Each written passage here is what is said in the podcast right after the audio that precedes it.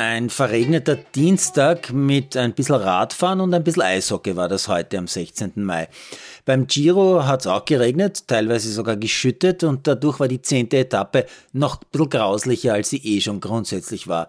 Es waren zwar noch nicht die ganz großen Berge zu bewältigen, aber ein ewiges Rauf und runter mit Kurven ohne Ende. Immer wieder gibt's verschiedene Gruppenbildungen. Ganz am Ende bleibt dann eine Dreiergruppe bisschen vor dem Feld die im flachen Zielgelände von Viareggio um den Sieg sprintet, also im Süden des Golfes von Genua am Ligurischen Meer, ein paar Kilometer nur nördlich des berühmten Turms von Pisa.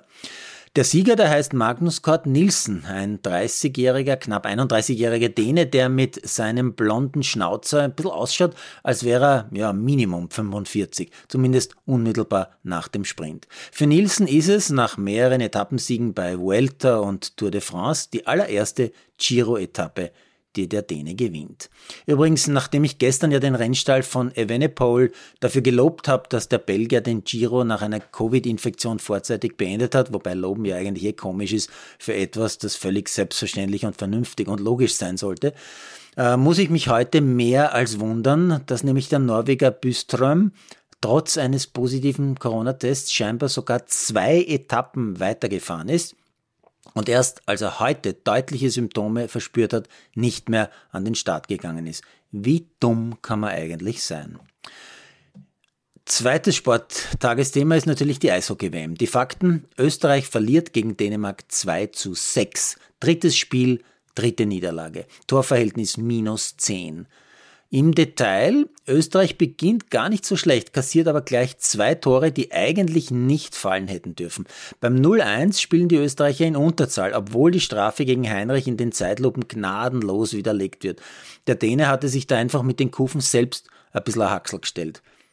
Egal, Raffel gleicht in einem Powerplay zum 1 zu 1 aus, aber dann die nächste Fehlentscheidung, die Konsequenzen hat. Klarer Bandencheck gegen einen Österreicher, die Partie wird aber nicht abgepfiffen. Schuss, Tor 2-1 Dänemark. Ja, und was dann kommt, ist leider eine ganz, ganz klare Angelegenheit für die Dänen. Vor allem die vier Tore im Schlussdrittel, die tun richtig weh. Und dann habe ich noch eine Meldung gelesen, die ist so typisch für den österreichischen Sport bzw. für den österreichischen Fußball, das kannst echt nicht anders beschreiben.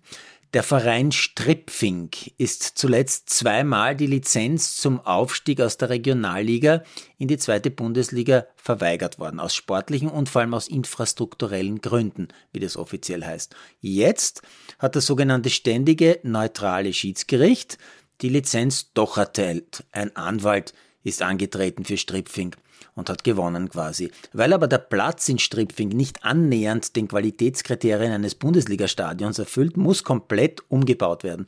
Und weil das natürlich dauert, und zwar eine Weile dauert, wird Stripfing seine Heimspiele beim FAC in Floridsdorf spielen.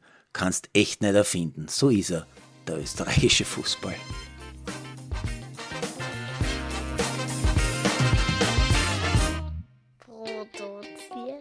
Mandarino. Hier ist es.